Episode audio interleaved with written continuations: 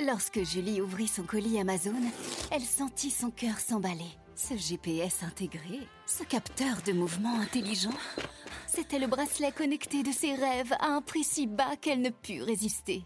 Ça mérite bien 5 étoiles. Des super produits et des super prix, découvrez nos super offres dès maintenant sur Amazon. L'édito économique avec les échos. Bonjour François Vidal. Bonjour François. Directeur délégué de la rédaction des Échos, la BCE ne change donc pas de cap malgré les turbulences que traverse le secteur bancaire. La Banque centrale a décidé de poursuivre sa politique de remontée euh, accélérée des taux d'intérêt. Un choix audacieux selon vous François Oui, euh, ni ralentissement, ni pause et encore moins de coups d'arrêt. Hein. En augmentant comme prévu ses taux d'intérêt de 50 points de base, la Banque centrale européenne envoie un double message. D'abord, elle réaffirme son engagement à lutter contre l'inflation coûte que coûte et indique que le combat est encore loin d'être gagné. En clair, d'autres hausses de taux devraient suivre.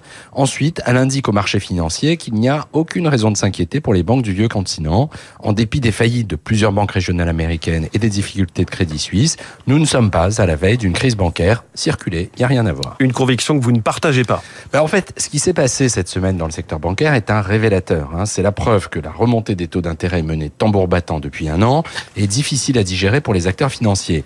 Dans les mois qui viennent, d'autres opérateurs bancaires connaîtront des difficultés, c'est à peu près sûr. Alors ça ne veut pas dire qu'il faille se préparer à une crise financière majeure, mais ces tensions auront obligatoirement des conséquences sur le financement de l'économie. Vu de Francfort, ce n'est pas forcément une mauvaise nouvelle dans l'immédiat. Moins de prêts accordés par les banques, c'est moins de carburant pour l'économie et donc une inflation mieux maîtrisée. Mais si dans le même temps, la BCE, comme la Fed d'ailleurs, hein, ne ralentissent pas le rythme des hausses de taux, le prix de leur politique anti-inflation risque d'être très élevé.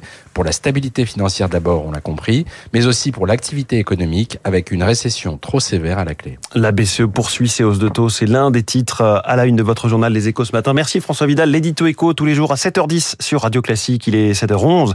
Un an de travail dans l'ombre avant ses premières prises de parole et son plan stratégique. La directrice générale d'Orange, Christelle Edman, est la star de l'écho.